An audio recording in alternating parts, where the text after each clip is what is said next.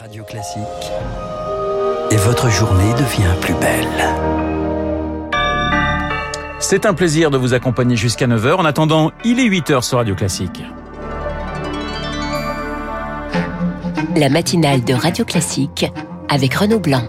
Et à la une, l'appel de trois personnalités à la démission collective des évêques de France après le choc du rapport Sauvé sur les abus sexuels. Ils veulent euh, construire l'église d'après, comme de nombreux fidèles, vous l'entendrez. Les hôtels de Kaboul en Afghanistan sous la menace ce matin, Washington et Londres demandent à leurs ressortissants de les évacuer au plus vite. Et puis, entre Paris et Londres, les sujets de friction se multiplient. Traversée de migrants dans la Manche, licence de pêche dans ce dossier. Paris prépare déjà des mesures de rétorsion. Radio Classique. Et le journal de 8 heures nous est présenté par Lucille Bréau. Bonjour Lucille. Bonjour Renaud, bonjour à tous. L'Église sommée par ses fidèles de se réformer. Près d'une semaine après les révélations du rapport Sauvé sur les abus sexuels, ce sont les laïcs qui montent au front. Depuis vendredi, un mot dièse avec mon Église concentre leur mécontentement. Ils veulent, Elodie Wilfried, que leur Église justement rende des comptes. Sylvie est en colère, abasourdie par l'ampleur des révélations du rapport Sauvé, déçue par les réactions de l'Église, cette fidèle ne cache pas son amertume sur Twitter. Hier matin, à la messe, c'était la goutte d'eau. J'étais persuadée qu'on allait avoir une allocution. Et en fait, non. J'attendais une parole d'explication, aussi de contrition, de dire, bah voilà, l'Église euh, a du travail là, il y a des choses à faire, il y a des choses à réparer, et l'institution doit vraiment euh, mettre les mains dans le cambouis. Ça m'a mis euh, dans une grande tristesse. Comme Sylvie, ils sont plusieurs milliers à demander une refonte de l'institution avec le hashtag aussi mon église. À l'origine de ce mouvement, Alban Sartori, un catholique très engagé dans la vie de l'église. Il y a euh, du dégoût face à l'horreur qui a été mise en lumière, la volonté aussi de s'investir comme laïc dans l'église et pas uniquement euh, bah, pour payer par exemple ou pour euh, faire ce qu'on nous dira de faire, mais pour agir et aider l'institution à se transformer. L'évêque de Valence, monseigneur Jean-Yves Michel, entend ses aspirations. Cette mobilisation des fidèles est pour lui un signal positif. Un des leviers pour cette transformation, c'est qu'on a besoin de tout le monde. On a vraiment, euh, je pense, là une opportunité. C'est plutôt encourageant, on va dire. Ce renforcement de la présence des laïcs dans la vie de l'Église est d'ailleurs l'une des recommandations du rapport Sauvé pour lutter contre les défaillances systémiques. Les précisions d'Élodie Villefrit a noté que trois personnalités appellent ce matin à une démission collective des évêques. Si tous ne sont pas coupables d'avoir couvert ces crimes, tous sont responsables pour Christine Pedotti, la directrice de la rédaction de témoignages chrétiens, François Deveau de la Parole libérée et la théologienne Anne Soupa. L'efficacité des vaccins anti-Covid confirmée par une étude française ce matin à 90% contre les formes graves, étude de la structure Epiphar qui associe l'assurance maladie et l'agence du médicament. À noter que les élèves de 21 départements supplémentaires tombent par ailleurs le masque ce matin en primaire, soit 68 au total. Lucille, les ressortissants américains et britanniques sommés de quitter les hôtels de Kaboul en Afghanistan. Des établissements cibles à plusieurs reprises d'attentats sanglants ces dernières années. Washington et Londres évoquent ce matin une menace sécuritaire sans en préciser la teneur, Chloé Juel. Cette menace vise les hôtels de Kaboul et plus particulièrement l'hôtel Serena, situé en plein cœur de la capitale afghane, près du lycée français et du ministère de la Défense. Un hôtel qui abrite en ce moment des ressortissants étrangers, mais aussi des journalistes, des humanitaires ainsi que des hauts responsables talibans. Cet hôtel avait déjà été la cible d'attaques sanglantes, l'une en 2008, l'autre en 2014. Un commando armé avait abattu neuf personnes, dont un journaliste de l'AFP et sa famille. Cette menace est donc prise très au sérieux dans un contexte sécuritaire tendu. Il y a trois jours, un attentat suicide a frappé une mosquée à Kunduz, cette grande ville du nord de l'Afghanistan. 60 personnes sont mortes dans cette attaque revendiquée par le groupe État islamique. Le lendemain, des pourparlers ont été engagés à Doha, au Qatar entre une délégation américaine et les talibans.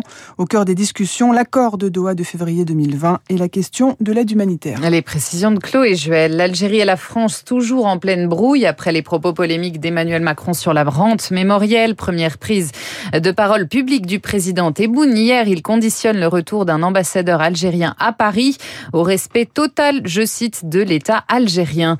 Rien ne va plus non plus entre Paris et Londres dans la Manche. 342 migrants ont été secourus hier par la France alors qu'il tentait la périlleuse traversée vers le Royaume-Uni. Depuis les plages du Nord ce week-end, Gérald Darmanin, le ministre de l'Intérieur, a reproché au Royaume-Uni de ne pas avoir versé les fonds promis pour renforcer la surveillance des côtes françaises. Un bras de fer aussi entre Paris et Londres sur les licences de pêche post-Brexit. La ministre de la Mer, Annick Girardin, est à Luxembourg et à Bruxelles aujourd'hui. Objectif créer un front européen derrière la France et préparer surtout les premières mesures de rétorsion. Baptiste Gabory. Ah oui, le ton monte hein, depuis euh, dix jours maintenant. La France exaspérée par l'attitude du Royaume-Uni.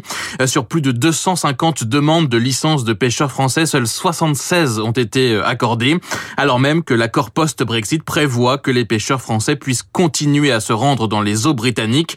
Annick Girardin va donc rencontrer aujourd'hui ses homologues européens ainsi que le commissaire en charge de la pêche. Le gouvernement espère bien obtenir l'appui de la Commission européenne, plutôt discrète jusque-là sur le sujet. La ministre doit également discuter donc d'une première liste de mesures de rétorsion européenne et nationale. Par exemple, réduire la livraison d'électricité sur l'île de Jersey, alimentée hein, depuis la France par un câble sous-marin, revoir les tarifs de l'énergie accordés au Royaume-Uni ou encore l'accueil d'étudiants britanniques en France. Des mesures qui pourraient être annoncées, c'est le souhait en tout cas du gouvernement dans la seconde quinzaine de ce mois d'octobre. Baptiste Gabri a un plaidoyer pro-nucléaire dans la presse ce matin. Il est lancé par dix pays européens dont la France, signé notamment par le ministre de l'économie Bruno Le Maire. Il souligne que le nucléaire, je cite, a un rôle à jouer dans le réchauffement climatique.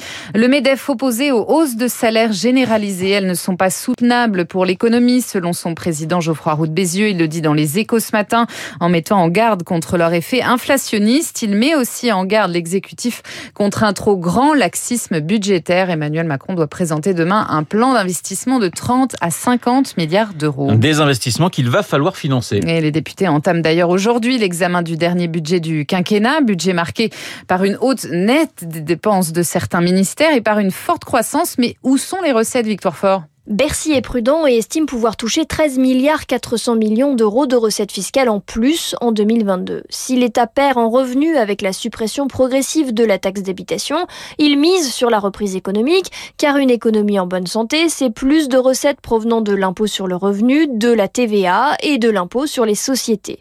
Ces recettes fiscales vont servir à financer les hausses des budgets des ministères de la Justice, de l'Intérieur, du ministère de la Transition écologique ou de l'Éducation nationale, par exemple. Mis bout à bout, cela fait 12 milliards d'euros en plus de dépenses pour l'État. 12 milliards de dépenses d'un côté, plus de 13 milliards de recettes de l'autre. Cela tombe à pic car le PLF est incomplet. Un PLF à trous martèle l'opposition. Le revenu d'engagement et le plan d'investissement manquent en effet à l'appel. Victoire fort. Marc Machin de retour devant la justice aujourd'hui. Depuis son acquittement en 2012, cet homme de 39 ans, accusé à tort du double meurtre du pont de Neuilly, a multiplié les déboires.